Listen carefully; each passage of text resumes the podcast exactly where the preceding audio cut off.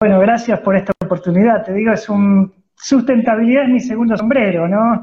Porque eh, es un tema que me apasiona, es un tema que realmente eh, me gusta a nivel personal, a nivel profesional, es un tema que trabajé eh, en forma directa a través de la Universidad de New York y en forma indirecta también muchas veces como voluntario. Y, bueno, creo que es una, puede unir mis dos pasiones y como decía Steve Jobs, conectar los puntos, ¿no? Eh, la tecnología es un gran enabler para todo lo que tiene que ver con eh, sustentabilidad y también para ayudar a la gente eh, que está excluida, ¿no? Así que para mí es la tecnología es una oportunidad de democratizar y de incluir gente, no de excluir como se suele decir. Está clarísimo. Bueno, quería ahondar un poco con eso, digo, me parece que ya te vas a ir presentando solo, digo, me encantó cuando, cuando nos conectamos, por ahí la gente no sabe que realmente es la primera vez que hablamos, así que nos vemos la cara. Eh, Te presentaste como un, ¿no? Y cuando te hablan de Big Data, inteligencia artificial, Machine Learning, de tantos conceptos que hoy, las personas escuchamos, todos hacemos cara de como que sabemos lo que es, pero yo por lo menos no tengo muy bien claro qué es. O sea, más o menos, digo, me imagino que es algo que hacen nerds, que tenía que ver con todo lo que hoy vivimos, con los algoritmos, eh, con el presente y el futuro. Eh, te quería preguntar a vos primero, sí, para arrancar, que, nos cuentes como de la manera más didáctica a los que estamos acá participando de esta conversación, ¿qué es inteligencia artificial? Bueno, inteligencia artificial es básicamente, no es nada nuevo, no es algo que, que se inventó ahora, es algo que tiene más de 100 años, ¿no? Es básicamente estadística, es, es con reconocer patrones y en base a esos patrones predecir eh, futuros eventos, ¿no? Es básicamente eso, ¿no? Lo que se llama regresión lineal es algo que existe hace más de 100 años, que lo inventaron muchísima gente, eh, eh, bueno, lo inventaron hace más de 100 años estos algoritmos y se fueron perfeccionando a lo largo del siglo XX. Se dice que el primer el primer programa artificial eh, o de inteligencia artificial fue en 1950 y algo, no sé la fecha exacta, pero la década del 50, hace más de 50 años, que es básicamente un algoritmo que podía detectar cuando la persona que, con la que estaba interactuando era un humano o era una computadora. Básicamente la, respuesta corta es un sistema, un software que en lugar de aprender, en lugar de ser programado por un humano, por un, por un programador, aprende de la data, ¿no? O sea, es un ciclo que se va retroalimentando con la misma data y eh, en base a eso eh, tenemos la salida, ¿no? Y en base a ese ciclo, a esa iteración, el error se va reduciendo hasta que la predicción es casi error cero, ¿no? Es básicamente el concepto es. Pero la respuesta corta es un, algoritmo de estadística que existe hace más de 100 años, ¿no? La mayoría de estos algoritmos. Lo que pasa que ahora, sí. Te, repregunto porque me hiciste acordar a, un pensamiento de, de Albert Einstein, que me parece obviamente genial como él, que una vez le preguntaron si la teoría de la relatividad era sencilla, dijo que era muy sencilla, era como hacer eh, un, huevo frito.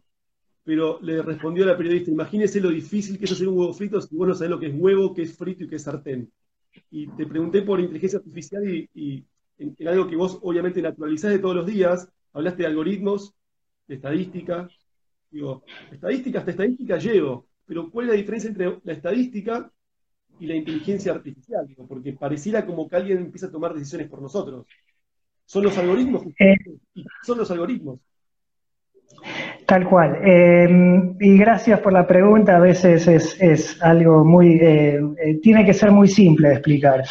El concepto es una ecuación matemática que en lugar de ser alimentada por, una, por la data que le solemos meter a la ecuación, X es igual a Y más, no sé, diferente, diferente tipo de ecuación, se, retroalimenta con la, misma, con la misma salida de esa ecuación. Entonces, con el tiempo, esa ecuación empieza a ser cada vez más precisa y a reducir el, error y hacer, eh, a, a, ser, más exacta en la predicción. Ese es el concepto a muy alto nivel. A más bajo nivel, un algoritmo es básicamente una ecuación matemática. Recordate la ecuación segundo grado, tercer, no sé cuándo vimos, la ecuación de la recta es eh, Y es igual a X más tanto eh, ordenada al origen, todo ese tipo de cosas que vimos en la escuela, es el mismo concepto, ¿no? Y sería la predicción,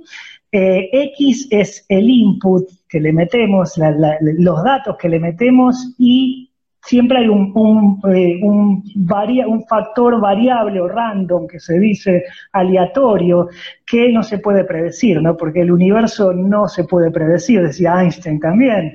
Eh, entonces, eh, pero sí se puede acercar bastante a, esa predicción. Te doy un ejemplo, por ejemplo, ¿Cómo, cómo empieza un ciclo operativo? Si vamos a hablar de sustentabilidad, las operaciones empiezan con un forecast, ¿no? con un pronóstico de ventas, que no es ni siquiera, esto empieza desde antes que existiera la computadora, hace, desde que el hombre es hombre, vende, compra y transacciona. ¿no? Eh, eh, todo el ciclo empieza con un forecast, un pronóstico de ventas futuro. Ese pronóstico de ventas los sistemas tradicionales, Oracle, Microsoft, SAP, el, sistema tradicional es tomar la historia, el histórico de ventas, lo que vendimos los últimos 10 años, y en base a eso pronosticar cuánto vamos a vender en el 2021, por ejemplo, cuánto vamos a vender en septiembre de 2020. Eso es básicamente tomar, eh, predecir o suponer que el futuro se va a comportar como se comportó el pasado. Nada más exacto que este momento que estamos viviendo para entender que en mayo no se va a vender lo mismo que en mayo 2019, eh, eh, porque estamos viviendo una pandemia y la gente no compra. Entonces, nada mejor que un sistema de inteligencia artificial para que aprenda de la data y te dé un pronóstico acertado de cuánto vas a vender en mayo, en junio, en julio. Eso, un pronóstico de ventas es un, eh, bueno, un algoritmo, ¿no? Y usando inteligencia artificial podés tener un pronóstico de venta acertado. Eso sería la diferencia entre un approach tradicional e inteligencia artificial. Sergio, de pronóstico de ventas y, siento que la gente se nos va a ir acá de la audiencia, ¿no? sí, muy aburrido. Un poco guía un pronóstico de ventas. Contame, digamos, cómo se aplica inteligencia artificial en sustentabilidad. Un ejemplo bien sencillo de entender que uno puede decir, interesante la inteligencia artificial, cómo nos puede servir. Inteligencia artificial en realidad, y eh, inteligencia artificial en particular y tecnología en general, eh, son herramientas que eh, no solamente podemos, sino que debemos usar para ser más precisos yo te lo, te lo pongo en otro, yo también como soy muy obse, te lo pongo en otro contexto. Para mí lo que es sustentabilidad es un problema de ineficiencia, ¿no? Eh, es un problema, yo me especialicé en lo que es food waste, en desperdicio de comida en los últimos dos años. Eh, como sabemos, el 40% de la comida disponible para comer en el mundo se tira. Diferentes razones, no la vamos a discutir ahora, se tira. Entonces tenemos un problema de ineficiencia. Tenemos gente con hambre, 40% de la comida disponible eh, para comer tirándose, ¿no? Entonces, si podemos hacer que esa, esa eficiencia, que esa ese 40% sería suficiente para alimentar a toda la gente que tiene hambre en el mundo. Entonces, ¿Cómo solucionar problemas de eficiencia con eh, inteligencia artificial, con tecnología? Podés hacer procesos más óptimos, eh, eh, reducir del desperdicio a lo largo de la cadena de suministro, no solamente en, el plato de cuando en el consumidor, sino muchos pasos antes, incluso desde desde la misma el mismo momento que el granjero cosecha comida, que tira un montón de comida en el camino, ¿no? Y muchas veces hasta lo hace voluntariamente, porque por diferentes razones, porque el commodity está muy, está muy bajo y no le interesa vender, porque los supermercados no le compran la comida porque es fea, eh, aunque te parezca mentira, eh, hay un movimiento en Estados Unidos que se llama ugly food, que venden comida fea, cuando la forma de la fruta no es como te gusta verla y diferentes razones. Inteligencia artificial ayuda en eso, a optimizar procesos, a ser más óptimos y más eficientes en la forma en que, eh, eh, en que, trabajamos, ¿no? A nivel empresarial y a nivel consumidor también. ¿Tiene sentido? Ah, ah, sí, ahora me gustaría digamos, consultarte por otros ejemplos que conozcas, no sé, si hay inteligencia artificial para la deforestación, etcétera. Y te lo pregunto, porque recién dijiste algo que me, lleva a, muchas charlas acaloradas con amigos nerds, que en gran parte comparto, donde decís, la sustentabilidad es un tema de eficiencia, claramente. ¿Sí? Digo, eh, cuánto dióxido de carbono generamos atmósfera, eh, con, qué, con qué, cuánta energía utilizamos para la vida de todos nosotros. Esa es una parte importantísima ingenieril. Pero me parece que hay otra parte que tiene que ver con la espiritualidad. ¿Sí? Digo, eficiencia, discutamos qué es eficiencia. Entonces, sí. que, que, también, de la manera que me podés decir un lindo caso, ¿sí? si te animás, si querés, porque por ahí te pongo en aprietos, un caso que considerás que la inteligencia artificial logró eficiencia, pero no de manera sustentable. Bueno, hay, muchísimos casos. Eh, en primer lugar, eh, yo estuve trabajando en un, en un incubador, en un incubator con, en Abu Dhabi. Abu Dhabi, como sabes, es el desierto, es, un, es el medio del desierto, una economía dependiente del petróleo. Es, si vos veías fotos de Abu Dhabi, de Dubái, hace 50 años era desierto, hace 50 años descubrieron petróleo, son todos millonarios pero el petróleo se acaba. En primer lugar, el petróleo se acaba, en segundo lugar, están habiendo autos eléctricos y, estamos dejando de consumir petróleo. ¿no? En 50 años no va a haber más eh, eh, petróleo por diferentes razones.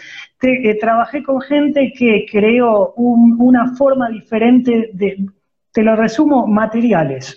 usando tecnología vos podés eh, eh, trabajar en la construcción eh, sin, sin usar los materiales clásicos que son acero, aluminio, cemento, plástico. Plástico es uno de los más. Creo que hay ocho materiales en el mundo y vos lo debes saber bien que hay estadísticas que dicen si dejamos de consumir esos ocho materiales, 20% del carbono, de emisiones de carbono se reducen, 95% de, del uso del agua se, eh, se reduce, 88% del uso de la tierra se optimiza. Uno de esos ocho materiales no es un material, es que es la vaca, los animales, ¿no? Si dejamos de consumir animales, y ahí sí es para a las piñas con mucha gente, eh, si dejamos de consumir carne vacuna, eh, bueno, se optimiza el uso del agua, se optimiza el uso del terreno, se puede alimentar a muchísima más gente eh, eh, porque, porque no, lo que nos cuesta cultivar un kilo de, carne, creo que son más de 10.000 litros de agua, una cosa así. O sea, en un asado con 10 amigos... Sí, Perdón, adelante son 16, litros de agua potable que estás consumiendo. Ahí tenés, gracias, gracias. Em, entonces, si optimizamos el uso, te, lo digo de vuelta desde el lado NER y del lado estadístico, ¿no? De, esos materiales, la inteligencia artificial y la tecnología sirve para eh, sustituir esos materiales, eh, entonces reducir el consumo o, por lo menos cambiar el uso de esos materiales por materiales nuevos o por materiales mejorados. Ese octavo material, que era la vaca, que te dije que no es un material, hoy hay hamburguesas de... Yo soy vegetariano, pero para el carnívoro puede probar esas hamburguesas, hasta tienen textura, tienen forma de carne, de un bife de carne, ¿no? Está hecho con, con vegetales y materiales sustitutos. Entonces, ahí ayuda la tecnología para reemplazar esos ocho materiales, que esos ocho materiales corresponden de vuelta al 95% del uso del agua en el mundo, ¿no? un ejemplo.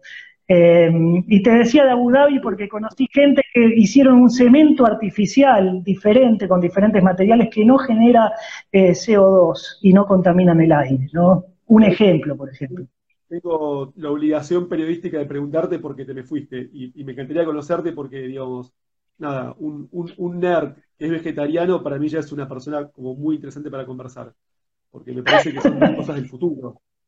Digo, tecnología y, comida consciente, digo, wow, si eso no es futuro, ¿qué futuro?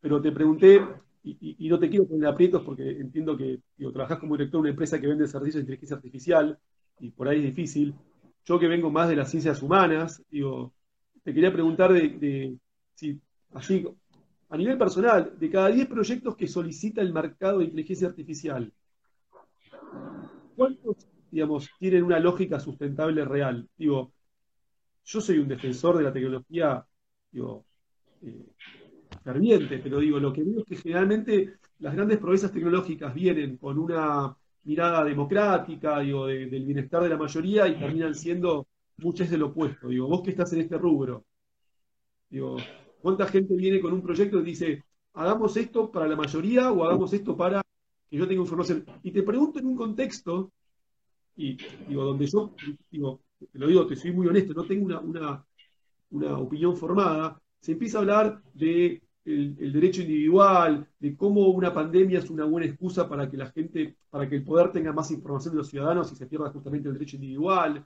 Digo, eh, para mí es un tema que está bueno que la gente empiece a conversar.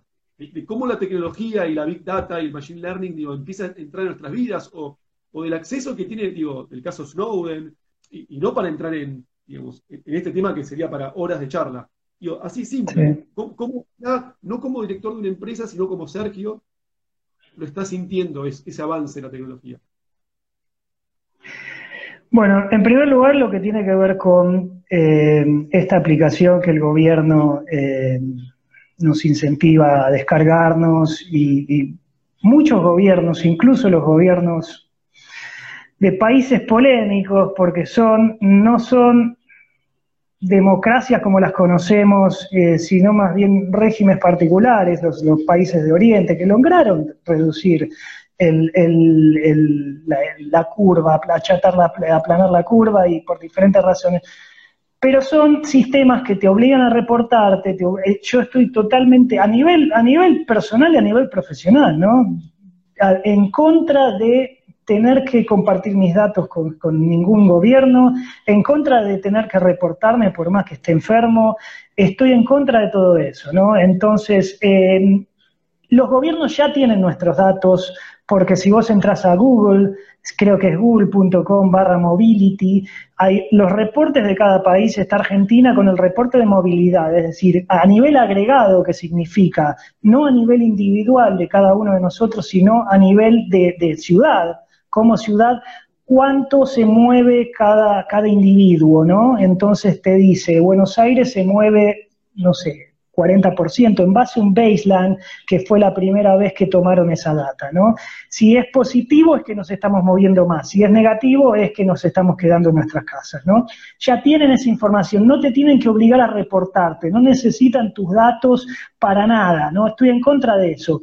Por otro lado, también eh, eh, eh, en, línea con tu pregunta, a nivel humano, y voy a ser también, voy a ser de abogado del diablo, no, no voy a hablar con, ni como, ni yo ni en forma personal ni en, ni, a través, ni en, representación de mi empresa, ¿no? Todas las evoluciones y revoluciones tecnológicas y las revoluciones en general, ¿no? Trajeron, trajeron sangre, ¿no? ¿Qué significa esto? Eh, ¿Está bien o está mal? Está mal, por supuesto, ¿no? Siempre hay gente que se queda atrás en cada, en cada revolución tecnológica. Pero no hay, de vuelta, no se puede combatir, no podemos, no podemos quedarnos y decir, no, yo no lo hago porque tenés que ir a, vivir solo al medio de la selva, ¿no? Es lo que hay, es el new normal que se dice, eh, nos puede gustar o no, pero, pero es lo que hay, ¿no? Entonces, siempre va a haber, eh, eh, la tecnología siempre va a dejar gente afuera, eh, nos guste o no. Después, es nuestra responsabilidad, primero como, como ejecutivos, segundo como ciudadanos, tercero como personas, como seres humanos, ¿no? Hacer algo con esa gente. entender que esa gente se está quedando atrás, que esto está dejando gente abajo del bondi y entender que necesitamos ayudarlos para para que puedan continuar y, seguirnos en, estos cambios que están pasando. ¿no? En estos momentos, en particular, está habiendo una revolución, se llama revolución eh, industrial, cuarta revolución industrial, Industry 4.0 o Industria 4.0, porque se dice que hubo tres revoluciones industriales antes y esta es la cuarta, revoluciones tecnológicas, ¿no? Mucha gente se está quedando afuera y es nuestra eh, función como ciudadanos, como, como personas, ayudarlos en distintas formas a que se puedan eh, eh, acomodar y puedan ser parte de este nuevo mundo. ¿no? no se puede combatir, Lucas, es lo que te estoy diciendo. hay, hay que trabajar para eso, nada más. tengo una mirada y tengo una responsabilidad enorme como, como director de BioIA. Digo, les cuento a la gente que está escuchando y por ahí no lo sabe, BioIA la, la funda alguien que yo diría que amo, ¿sí? que es un hermano, se llama Ernesto Santamaría, y, mm. y siempre he tenido, y, hemos, hemos, logrado una linda amistad de, hasta de, miradas distintas, de, estar juntos por arriba de estar de acuerdo. En muchas cosas no estamos de acuerdo. De acuerdo. Tiene una, una, mirada más romántica, creo que es la que representa a y a mí me encanta, y por eso creo que es su amigo, porque me da esa energía que a mí me nutre. Yo tengo una mirada más transigente, creo que hay, hay un tren que viene rapidísimo que va a ser muy difícil frenarlo. Pero, digo, la, la, la transigencia con inteligencia, entendiendo que vaya a un punto, de un punto A a un punto B inteligente para todos. O sea, lo que, lo que nosotros mm. promovemos cuando nos vinculamos con empresas es ayudar a las empresas en la transición. Pero para irme por las ramas, eh, cuando hablabas de, que es algo que no se puede frenar y que yo creo que obviamente la tecnología bien aplicada es fabulosa, ¿cómo como ciudadanos nos podemos proteger de esos datos? O sea, ¿qué, le aconsejarías a una persona que está escuchándote y con todo tu conocimiento tecnológico, que es un lujo poder escucharte así de, primera mano, ¿cuáles son las recomendaciones básicas para que alguien tenga la posibilidad de no quedar tan expuesto? Más allá de que lo que me está diciendo es que es muy difícil. Bueno, en primer lugar, eh, ser flexible, ¿no? Entender que, eh, no, no te puedes aferrar a algo porque todo cambia tan rápido y el, eclecticismo que estamos viviendo ahora, que es de verdad, los cambios son exponenciales. De hecho, el paradigma hace unos años era que cada 100 años tenías una revolución. De hecho, las otras tres revoluciones pasaron con diferencia de 100 años, ¿no? Entonces, pero de, un tiempo a esta parte, además está habiendo una convergencia, que cada, cada tecnología eh, facilita el desarrollo de una nueva tecnología ahora, y el poder computacional es tan rápido, entonces genera cambios abruptos. Antes era cada, cada 100 años, después cada 50, después cada 30, y ahora estamos teniendo cambios fuertísimos cada, cada año, ¿no? Eh, entonces, ser flexible, no resistirse, eh, yo lo veo, no sé, lo veo, yo trabajé muchos años como consultoria en diferentes empresas, ¿no? Y, también capacitando gente, eh, todo lo que tiene que ver con procesos de mejora continua y esas cosas, y capacitando a esta gente para que no se quede atrás, porque, primero para que usen esta tecnología. Trabajo que antes se hacía en forma manual, ahora no hay trabajo manual, no debería haberlo. Entonces, ser flexible, entender que es parte de, la nueva, del nuevo mundo, eh, no se puede combatir, eh, relajarse, tratar de aprender, eh, abrir la mente, se lo explico a, mi, a mis padres también, que, cómo usar una computadora, cómo usar un teléfono. Eh, entonces, poner voluntad para aprender, ser flexible y entender, entender que nada va a ser igual, pero no te digo hasta, como era antes de la pandemia, como era como era hace un mes, ¿no? Entonces todo cambia tan rápido, entonces tenemos que estar preparados para esos cambios y para aprender cosas nuevas, ¿no? Incluso gente grande. Y sí se puede además, ¿no? Está clarísimo, así digo, ¿viste alguna película que te haya llamado la atención? Che, esto que es ciencia ficción es bastante parecido a lo que va a pasar en 10 años. no sé, yo me acuerdo de, no sé, Matrix, ¿no? Y, y, ayer pasé por la casa de un amigo y estaba jugando un juego en red Mm. yo tengo, tengo, no sé si la suerte o desgracia, yo hoy lo veo como suerte, tengo, digo, mi madre es Waldorf, con lo cual tuvo, una educación muy humanista. Y, por algún motivo nunca me enganché con los jueguitos que me parecen alucinantes. O sea, veía lo que estaba jugando, tenía un realismo y me llevó a ver Matrix, donde de repente decís, bueno, por ahí estoy viendo una virtualidad, la vida sea virtual. Digo, ¿a vos viste alguna película, insisto, con, el conocimiento de la industria que digas, bueno, esto es lo que va a pasar en 10 años? No te digo en 10, Lucas, te digo en 5 años. Eh, eh, la por, ejemplo, autos que se manejan solos, eh, como veíamos en películas de ciencia ficción. Esos autos que se manejan solos, pero no existen ahora, existían hace 5 años, no están en la calle por temas regulatorios, por, diferentes problemas que, de, aprobaciones, porque los gobiernos no los aceptan, por diferentes problemas. Ya hay autos que pueden manejarse solos y, llevarnos del punto A al punto B y vos vas a ir leyendo un libro mientras el, auto te lleva solo, eh, no vas a tener que interactuar con nada. Hay sensores cada vez más inteligentes que pueden detectar no sé, cualquier objeto que se cruza, un peatón, un gato, un perro, otro auto, un bondi, cualquier cosa, un pozo. Entonces ya hay autos que se manejan solos, ya hay robots que caminan solos, te puedo mandar videos, te puedo mandar eh, artículos que se manejan solos eh, y caminan solos por la calle. Eh, hay una, un robot que se llama Sofía, googlealo si no lo viste nunca. Vos podés tener una conversación como la estamos teniendo nosotros dos. El, el robot procesa lo que vos le decís en cualquier idioma, porque habla también es políglota, y te va a contestar en tu idioma las cosas que vos le preguntás o también tener una conversación. Ese robot de vuelta se creó hace cinco años, imagínate lo inteligente que debe ser hoy ese robot. Y eso justamente es inteligencia artificial porque empieza, tiene o sea, me, lleva a una película de, mi infancia, tipo Terminator, donde los robots terminan siendo más inteligentes que nosotros. O sea, los que, los que escribieron el guion no estaban tan locos. No estaban tan locos. Eh, de hecho, se dice, creo que el, año de convergencia es el, no sé si es mil, 2045, eh, una cosa así, donde se dice que la tecnología eh, va a alcanzar el cerebro humano, ¿no? El, el, nivel de procesamiento o la capacidad de procesamiento. No falta mucho, son 25 años, ¿no? De ahí a que el robot sea eh, autodestructivo, que tomen el mundo, la verdad no lo creo, ¿no? Yo creo que, yo creo que de hecho es, es, es algo que nos va a ayudar.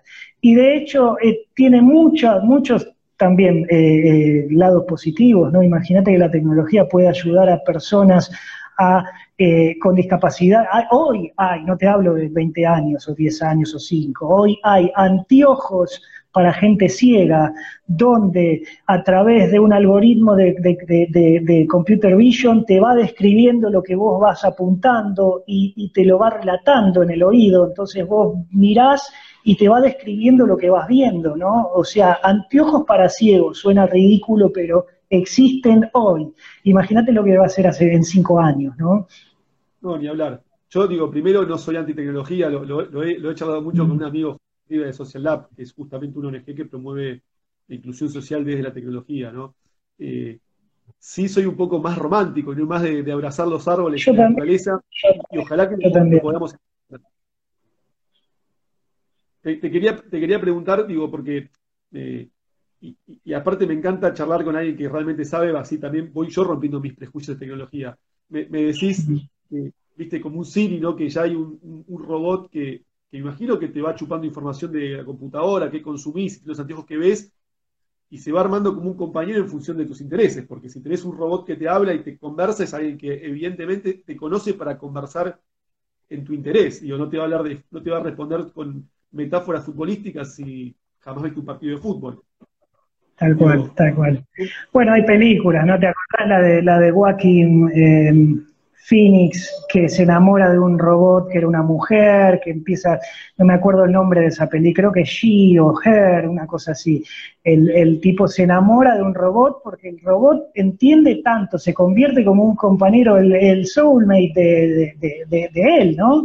Porque se complementan tanto y aprende tanto de él que sabe y conversa con él todos los temas que a él le interesan y todo ese tipo de cosas. Así que, de alguna forma, eh, existe hoy eso, eh, ¿no? ¿no? estoy diciendo que sea bueno, pero existe.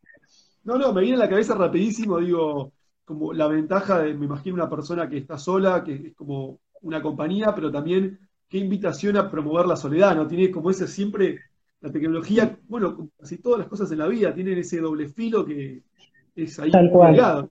Digo, dependerá de personas como vos que están al, al mando de empresas que desarrollan, digo, eh, la ética de la empresa y todo lo que desarrollan. O sea, por lo menos a mí me parece que esa es la invitación para, para transitar e, e, esta próxima revolución y próximos años súper importantes para la historia de la humanidad que estamos digo, con desafíos, ahora pandemia, pero con crisis climática atrás, con mala distribución de las riquezas, ¿no? Como, digo, e, es una pregunta hobbesiana, ¿no? Digo, ¿tenía razón Hobbes que el hombre es el lobo del hombre? ¿O, o realmente vamos a poder escalar, ¿no?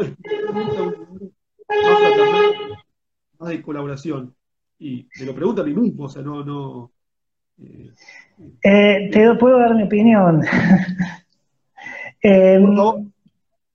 una de las cosas que aprendimos primero con, el, con esta pandemia es, en, primer lugar, aprendimos que, que podemos vivir sin viajar, sin volar, eh, polémico, ¿no? Se puede vivir hasta sin interactuar, ¿no? De, como, eh, frente a frente entre personas, ¿no? Si bien hay gente que lo sigue haciendo, pero que tenemos la tecnología que nos ayuda para eso.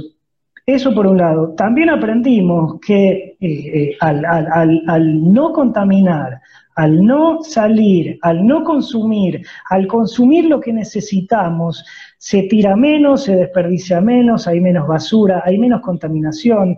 Los peces, los peces van a la, se ve, hay videos de peces en, las orillas de, los mares comiendo almejas, hay peces en los canales de Venecia, hay videos de ballenas eh, nadando porque no están los barcos japoneses cazándolas. Eh, es, increíble lo que está pasando, ¿no? En, en solo dos meses, imagínate lo que sería si cambiamos nuestros hábitos o si nos apoyamos en alguna otra tecnología. ¿No? Vamos a sacar las toneladas de plástico que hay en el fondo de los océanos, ¿no? Porque eso va a llevar más tiempo. Pero sí, la tecnología sirve, de vuelta, como dije al principio, como enabler para apoyarnos en, nuestra forma de, desarrollarnos, en nuestra forma, en, nuestro conocimiento, el conocimiento que estamos teniendo nosotros como humanos, ¿no? Eso a mí es lo que más me seduce, es exponencial. Lo que sabe una persona hoy, en comparada con lo que sabía hace 10 años, hace 50 años, es exponencial. Eh, una persona de 30, una persona de 20 años sabe más que un señor de 40 hace 50 años, ¿no? Entonces, estar conectados, tener acceso a la información, eso a mí me encanta, en primer lugar, opinión personal.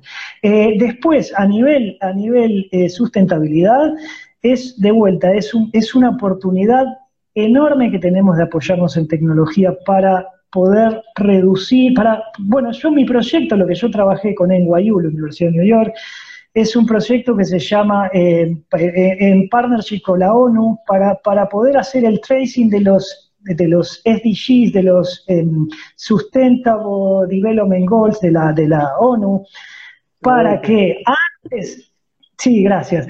Antes del, 2030, eh, eh, ese, esos proyectos se alcancen, porque no hay forma, seamos honestos, si, si no hay, no solamente con buena voluntad se pueden hacer cosas como quiere Greta, hay que, hay que tomar decisiones, los gobiernos tienen que hacer cosas y nos tenemos que apoyar en la tecnología para poder cumplir con esos 17 objetivos que nos planteamos como, como mundo entero, ¿no? Entonces, muchos de esos 17 objetivos se pueden cumplir, con, si no todos, con, con tecnología. Bueno, hay, hay, hay, yo insisto, una frase que se le ha escuchado muchas veces a alguien que quiero mucho, se llama Pedro Tarak, pero no sé si es, eh, no sé si es de él, que dice que es más importante estar juntos que de acuerdo. ¿sí? Porque, por ejemplo, a mí me pasa que me cuesta definirme ideológicamente, ¿no? Si es tecnología, ¿no? Imagino que si estuviese participando una persona que promueve la permacultura, que es parte de la sustentabilidad, tendría una opinión totalmente distinta. Y lo que yo siempre siento es que de alguna manera, por marcar tanto cuál es la verdad, cuál es el camino, al final gastamos más energía en la discusión sobre cuál es el camino que justamente complementarnos para que todos sean los caminos.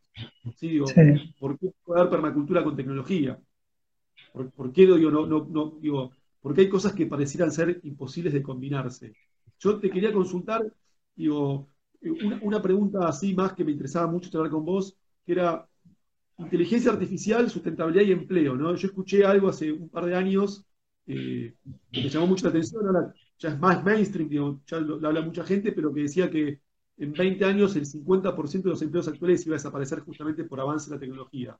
Digo, ¿qué información tenés al respecto? ¿Cuáles son los empleos del futuro? ¿Qué le dirías a un hijo tuyo si está en etapa de estudiar? Te vas, no sé, no te decir, quiero estudiar Derecho. Te decir, no, hay un robot que ya es mejor que un abogado, ¿no? Pero quiere estudiar eh, Ingeniería, ¿no? Pero hay un robot que, digo, ¿qué, ¿qué, conocimiento nos podés compartir sobre eso? Sobre inteligencia artificial, sustentabilidad y empleabilidad. Bueno, en primer lugar, yo doy, clase en la Universidad de New York, un curso que se llama Intelligent Automation, que es eh, automatización eh, usando inteligencia artificial, automatización de procesos, ¿no? Eh, y gran parte del desafío, porque lo doy en un máster de recursos humanos, para, para, gente que estudia recursos humanos.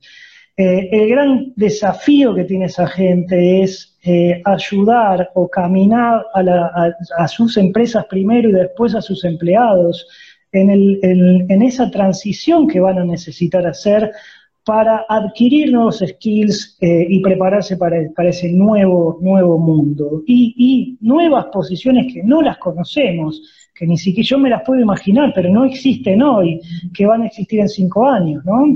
Eh, es cierto que, la tecnología dejó mucha gente atrás, es cierto que la tecnología está dejando mucha gente sin trabajo, eh, es cierto que la inteligencia artificial está dejando mucha gente sin trabajo, como lo hizo no sé, la, la, la, la línea de, autos de Ford, como la hizo la revolución industrial hace 200 años, como la hizo la imprenta de, Gutenberg, como tanta, tanta nuevo invento que aparece, como lo hizo la, máquina de arado, que antes los tipos araban a mano, muchísimos ejemplos hay en la historia, ¿no? No es nuevo esto. Eh, también es cierto que están apareciendo muchísimos empleos, no tengo el número en la cabeza, pero el, número de empleos y oportunidades nuevas que aparecen es mayor que el número de empleos que desaparecen. Eh, te lo puedo mandar después offline. Eh, sí es cierto también que hay empleos que, que, no van a existir más, ¿no? Hay empleos como el, cajero de banco, que ya eh, eh, empezó a desaparecer hace, no sé, hace 20, 30 años cuando apareció el cajero automático. Eh, sí es cierto que la, pero también es cierto que, que, la gente no va más al banco, ¿no? No es porque el tipo haga mal su trabajo o le pusieron un robot a reemplazarlo. Nuestros cambios, nuestros hábitos como consumidores cambian. Yo empiezo mis charlas de transformación digital con unas fotos que saqué yo personalmente en New York, negocios vacíos, tenés dos negocios por cuadra vacíos, tenés edificios enteros vacíos. ¿Eso por qué es? Porque Amazon le eh, sacó del negocio al retail tradicional, no, eso es porque nosotros como consumidores necesitamos otra cosa, no nos gusta hacer colas, no nos gusta perder tiempo, no nos gusta, eh, eh, no nos gusta pagar más caro un servicio, entonces hay una nueva cultura ahora que se llama D2C, que es Direct to, to Consumer, entonces el productor se lo manda al consumidor, antes había, no sé, 40 mil intermediarios, hoy es directo al consumidor. Uber es un ejemplo, eh, Airbnb es un ejemplo, Netflix es un ejemplo. O sea, es algo que se llama, es una nueva, las nuevas economías y hay que entenderlas, hay que aceptarlas y hay que, eh, hay que cambiar para, eh, para ayornarse, ¿no? Porque eso no va a existir más, hay empleos que no va a existir, no van a existir más. el comerciante como comerciante no sé, no quiero ser duro, ¿no? Pero probablemente en cinco años no exista más el comercio tradicional, porque todos vamos a comprar por Amazon, vamos a comprar por Mercado Libre, vamos a pedir delivery, eh, entonces probablemente no vayamos más como, como consumidores al negocio a, o seamos la última generación que lo haga, ¿no? A comprar, como solíamos hacerlo. Te hago una consulta sobre este punto que me parece muy interesante. Eh, todavía me debes cuáles son los empleos del futuro. A mí uno que yo lo leí una vez, una nota que me encantó, que decía que uno era creadores de experiencias. Así como gente que piense, o sea, hay una mirada muy optimista y positiva de la tecnología que dice, el mundo va a desarrollar tecnología suficiente para que el hombre realmente trabaje menos, con lo cual va a tener tiempo de más, con lo cual va a haber gente que va a tener que enseñarnos a ocupar todo ese tiempo que venimos dedicándole al trabajo. Entonces había creadores de experiencias. Pero eso te, digo, dame un ratito para esta otra. Hablabas recién del D2C que me parece alucinante y yo lo veo, nosotros, digamos, eh, vemos informes, veo cómo se pierden metros de, shoppings, sí, digo, eh, yo obviamente soy una persona que no estoy muy a favor del consumo, me parece que mientras que eh, la, cultura, lo simbólico, nos hace sentir inseguros y solo sentirnos seguros si consumimos, ¿no? Digo, es lo que hace que un poco el mundo se mueva, eso no cambia, creo que vamos a estar yendo por el camino equivocado. Pero me parece súper interesante el concepto D2C. Y en ese sentido, sin tener mucho, obviamente, conocimiento, te lo quería, me vino la palabra blockchain, me vino, la, me vino la cabeza, siempre me pregunté por qué hay tanta intermediación financiera cuando hay tecnología para que podría evitarla, por qué una persona del primer mundo no puede financiar. Nosotros, como un proyecto hermano de, de BioIA, estamos con un programa en, barrios muy, muy populares de, la Argentina haciendo microcréditos que le inventó Mohamed Yunus, pero que como cualquier proyecto tiene que fondearse y tiene las tasas del mercado y, por qué todavía no hay tecnología para fondearse con alguien que por ahí está poniendo un plazo fijo en Europa que le da tasa negativa. Digo, claro. ¿pensás que la tecnología también va a acercar esas partes? ¿Pensás que las criptomonedas son parte de ese avance? Digo, ¿qué, opinión tenés formada sobre ese mundo que me parece como muy relevante en, el debate de la sustentabilidad? Hay, em, bueno, hay un, ecosistema también en, ciudades como New York, San Francisco, eh, eh, incluso en, países asiáticos, en Abu Dhabi, te dije, en Dubái, que hay eh, más, eh, bueno, hay muchísimos em, capitalistas buscando en qué financiar, hay tanto dinero en, en, New York en particular, ¿no? hay tanto dinero y no hay proyectos, aunque no lo creas, interesó que a ellos le parezcan interesantes para, financiar. Dinero hay dando vueltas, ¿no? Y, simplemente hay, eh, te lo digo como emprendedor, que también fue uno de mis, eh, de mis vidas pasadas, eh, lo que aprendí en estos incubators es dos cosas, ¿no? En realidad necesitas tres cosas para, para, para, para, para que te den plata, ¿no? Necesitas una buena idea, por supuesto, ¿no? Necesitas explicar esa buena idea para que, para que, para que te den la plata. Y tercero, necesitas ejecutarla, porque si con, con, ninguna de las tres solamente es suficiente, ¿no? Hay muchísimas tecnologías, hay muchísimas, muchas de estas tecnologías son emergentes, hay muchísimas eh, plataformas, por ejemplo, eh, plataformas para, poder entreconectar. El, objetivo ahora es conectar supply y demanda, oferta y demanda sin intermediarios. Hay plataformas que te conectan al granjero con el consumidor, entonces no tenés que pasar por el transporte, el supermercado, el storage, el, distribution center, todos los pasos que tenés en el medio hasta que, hasta que llega la comida a tu plato. Además, el tiempo largo que pasa, ¿no? Por ahí pasan meses entre que llega. Imagínate una economía como Estados Unidos que compra comida de no sé, abocados de México, hasta que ese abocado da toda la vuelta y llega a New York, pasan meses, ¿no? Entonces, tener... Te pregunto si, así directamente, si conoces casos que eso sucede en el mundo financiero. Y esto no, es, es, una Muchos. Digo, me parecería que sería, digo, hasta una oportunidad para que lo invente, pero si la regulación te lo permite y si existe. Digo, yo, Muchos casos. Como, digamos, trabajé. Perdón, Ahí. Sí, dale. No, te decía, te decía que, me pasa, nosotros organizamos un evento que se llama Bioferia y trabajamos mucho sobre la problemática de, emprendedorismo y sustentabilidad en Latinoamérica.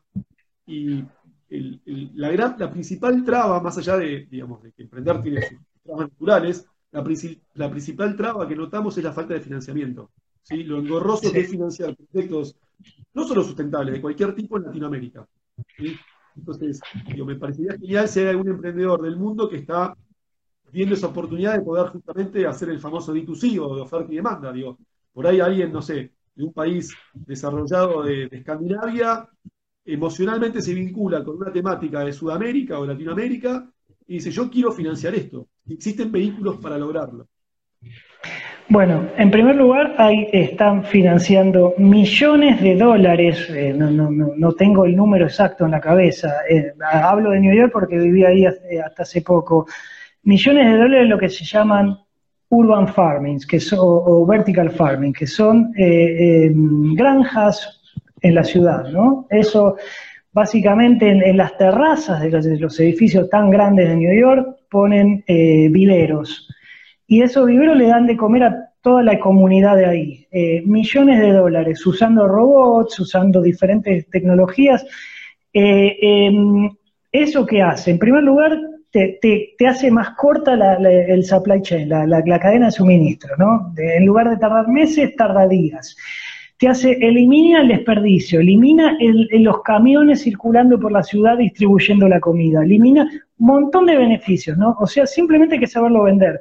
Eh, eh, los empresarios les interesa eh, porque además les da, les da plata, de verdad. este tipo de, no son eh, proyectos de, hippies o de, sí, eh, son proyectos que, que, dan dinero, dan dinero y un empresario puede ganar dinero con estas cosas. Los urban farming están ganando mucho dinero en New York.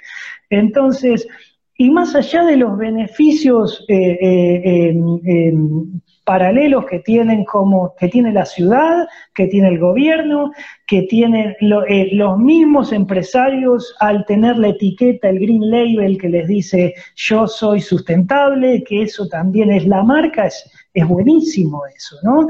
Hoy, hoy, el consumidor le interesa, no es como hace 20 años que no le interesaba, eh, el más barato. Hoy la gente está dispuesta a pagar un producto más caro solamente porque es sustentable. Eh, eh, así que, y además, al ser más eficiente, al no desperdiciar, al, no, al consumir los recursos que necesitas, tu proceso es más barato, por lo tanto tu precio, el precio del consumidor es más barato.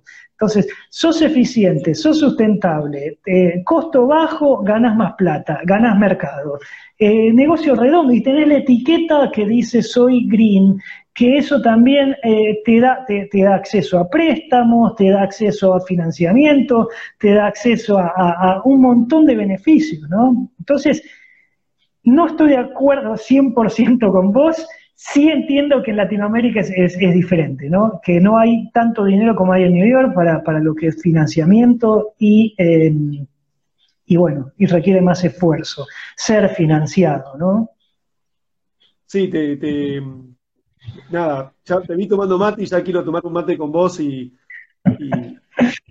íntimo, ¿no? Para poder hablar de, muchísimas cosas, porque la verdad que obviamente me parece una persona súper interesante y aparte con, miradas distintas y me encanta justamente dialogar con gente con miradas distintas. Y cuando digo distintas, no, a ver, no estoy diciendo al, revés, o sea, comparto plenamente que la tecnología es una herramienta eh, súper importante para esta transición que la humanidad demanda. Lo que no tengo tan claro, tal vez, que todavía no sé si se está utilizando de la manera que realmente vamos a salir del problema que tenemos. Ese es como mi único miedo. Pero qué, mejor que, poder ahondar sobre eso con, gente como vos que realmente está en el tema. Te quería hacer la última pregunta porque se nos fue la hora, ¿viste? Te metes en, este canal de, Instagram y parece que el tiempo así desaparece.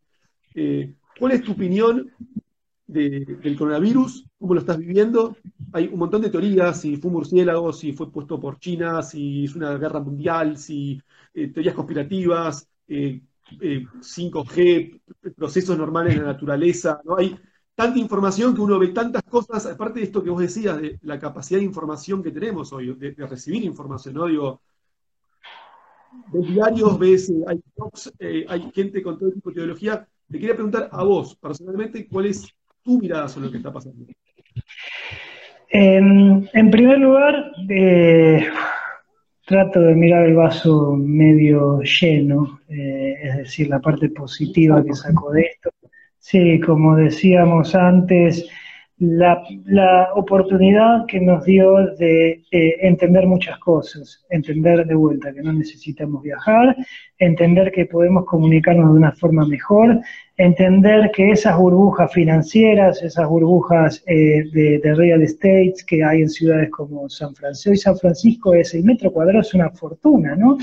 No necesitamos trabajar todos en ciudades y vivir todos pegados. No podemos trabajar más dispersos, podemos trabajar en forma remota, no, no necesitamos vivir escondidos y vivir encerrados, sí podemos tener esa parte, ese contacto humano, pero eh, creo que eso es una gran lección, ¿no? Que eh, para el post-corona, que cuando hablamos del post-corona, es, hablamos de no menos del 2021, ¿no? O sea, un año acá.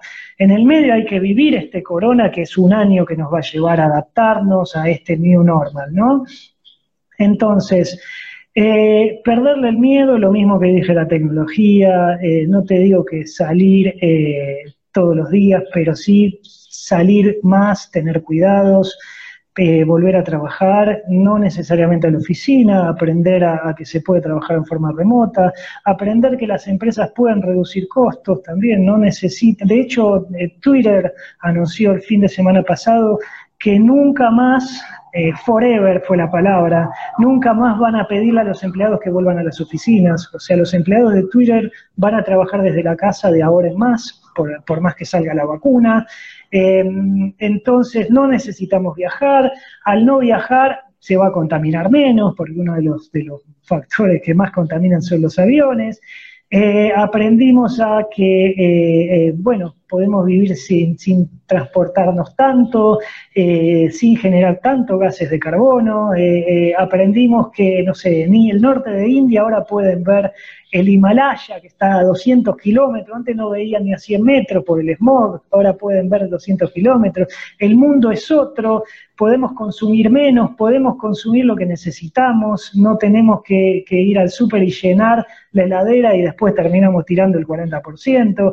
Eh, nos dejó muchísimas enseñanzas positivas el coronavirus, no más allá de, de dónde se generó, no lo vamos a saber nunca y tampoco nos interesa después de todo, ¿no?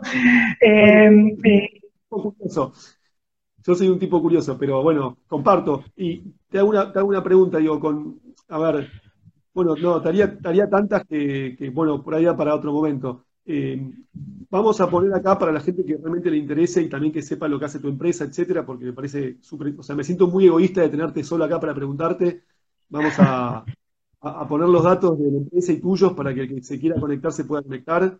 Eh, como te dije antes, digo, hay, muchos puntos, digamos, donde comparto la opinión. Hay muchos, no sé si es que comparto, que por ahí me generan más miedos, digamos. Mm.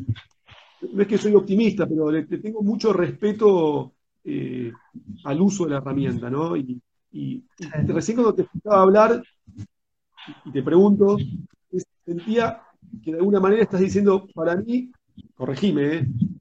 esto es el hito de una nueva etapa, digamos. ¿no? Malaste una nueva revolución industrial, eh, malaste de 2021, malaste una frase muy interesante de Twitter. En nuestro caso, en Bioía, con todos los que trabajamos en Bioía, tuvimos una charla ¿no?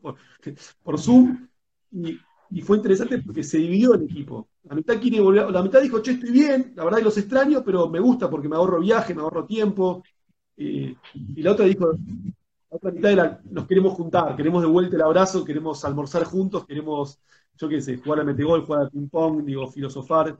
Eh, pero te quería preguntar eso puntual. ¿Sentís que esto eh, es, esta pandemia es el hito de una nueva etapa de la humanidad o simplemente es algo aislado y mañana volvemos a la normalidad? No, es, es, una, bisagra, es un hito, es un crash en, la forma de cultural que nos, nos, vamos, porque por ahí, por más que venga, vuelva la vacuna de vuelta, va a venir en un año, ¿no? En, este mismo año que vamos a esto, no es que se termina mañana, va a durar un año más, esta misma situación, gente trabajando de la casa, menos contacto físico, salir con barbijo a la calle, de vuelta, eh, es, es algo nuevo que nos vamos a acostumbrar y nada te dice que no salga otro virus en, cinco años, qué sé yo, es, es algo que vamos a tener que empezar a, convivir. Em, con respecto a, los cambios, con respecto a los, procesos transformacionales que, estamos viviendo, no fue el coronavirus, ya fue antes del corona que se veía esta transformación digital, empresas quebrando, de, vuelta, es, es, no es ni bueno ni, eh, probablemente sea malo, pero eh, es, el comercio tradicional está quebrando, estaba quebrando de antes en todo el mundo, en, economías como la de, Estados Unidos, que antes de la pandemia tenía 4% de desocupación, tenía negocios quebrando todos los días, porque la, la, venta, los cambios en el consumidor generan cambios en todos lados, ¿no? Entonces sí no va a volver jamás a cómo era no te digo hace un año, como era hace dos meses la, vida. Así que eh, hay que aceptarlo, hay que relajarse, hay que perderle el miedo, hay que salir de vuelta con todos los cuidados que necesitamos, no hay que quedarse encerrado como un, como un ermitaño en la cueva, eh, hay que relacionarse con la gente, eh, hay que, ver amigos distantes con todos los, con todos los, los recaudos.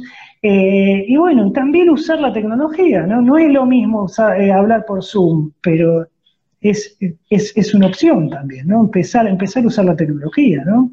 Empezar a tener charlas así, empezar a ver charlas así, es, es algo interesante, ¿no? Y, de vuelta, hay que relajarse, ser flexible y, y bueno, es lo que hay. No se puede pelear todo, ¿no? Simplemente tratar de mejorar eh, como personas, como sociedad y ayudar al que se está quedando atrás, nada más. che, Sergio, la verdad que muchísimas gracias. La verdad que me quedo con muchas ganas de, charlar y, conocerte más. Eh, me hiciste acordar una frase de Carl Jung, que es así como uno de mis genios de cabecera, dice, lo que niegas te somete, lo que aceptas te transforma. ¿no? Es algo que intento usar en mi vida, ¿no? Digo, desde, desde cualquier mal trago que la vida te puede dar, porque todos somos vulnerables, todos sufrimos y, la manera de transitar el sufrimiento siempre es abrazándolo. Así que me quedo con eso tuyo. Eh, ojalá que sea, que este, punto de inflexión, como, como nombraste, sea una, oportunidad para, que más gente tome conciencia, que abrace lo espiritual también, no solo la tecnología, digo, que, que, abrace lo espiritual, digo, o sea, que, la, que, ponga un despertador en su smartphone y que haga una meditación de un gurú de otro lugar del mundo que lo pueda hacer, digo, para, para combinar espiritualidad y tecnología. te agradezco mucho. Te digo, para cerrar de mi parte, la tecnología fue, es, un, es un factor democratizante que nos permite acceder a todos por igual eh, a diferentes cosas. ¿no? En el pasado solamente podían acceder a tecnología los países eh, del primer mundo. Hoy cualquiera puede generar o escribir un, algoritmo de, inteligencia artificial. Eh, por eso Argentina está desarrollándose tanto. ¿no? así que es una gran oportunidad, es, una, es, democracia pura. ¿sí? Ahora tenemos posibilidades de desarrollarnos como país, como sociedad, apoyándonos en la tecnología. No es malo. Está buenísimo. Yo en serio te lo agradezco. Eh, le dije a alguien de, las chicas con las que hablé antes de, ver si coordinamos un, encuentro anticipándolo, comunicándolo. Esto fue muy espontáneo porque, digamos, un poco el formato es así, es no, no conocer la persona que vas a conocer para que no quede tan, ¿viste, tan robotizado y tan eh, hecho a medida la conversación pero me parece que es un tema súper importante para, tratarlo de vuelta, comunicando antes con más tiempo, digamos, que la gente se pueda inscribir y que, realmente puedas compartir todo lo, todo lo que sabes, toda la información que tenés y todo lo que está viendo en el mundo. Así que mil gracias. Bye bye, un, gustazo, Lucas. Sigamos en contacto. abrazo enorme, pasará lindo. Chao, chao. Chao, Bueno, cerramos otro capítulo desconocido, ojalá que les haya gustado. Eh, vamos a ir eh, mezclando distintas, distintas conversaciones. Eh, la idea, como les decía recién, es conversar con gente que por lo menos en lo personal no conozco. Así que gracias por estar este ratito conmigo, y en este caso con Sergio. Y, también recomendarles que sigan muchos Instagram vivos que estamos haciendo. todo, todo lo Hay un Instagram vivo práctico, eh, muy lindo que se los recomiendo. Los lunes son Instagram de alimentación, los martes son de movimiento, los miércoles son de salud, eh, y, un montón de opciones para que, nada, para que se conecten y, podamos transitar esta, esta nueva etapa, como decía Sergio, con, con más sabiduría y más sustentabilidad. Un abrazo grande y gracias por estar.